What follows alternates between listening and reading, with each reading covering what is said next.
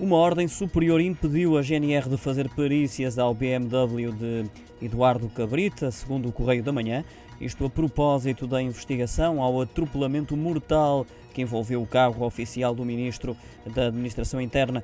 De acordo com o jornal, que cita fontes próximas da investigação, a equipa da GNR não teve acesso ao computador interno do carro, a centralina, para conseguir perceber a que velocidade seguia no momento do acidente. Desconhece também para onde foi levado, depois de ter sido retirado do local do acidente, por um reboque da Guarda Nacional Republicana.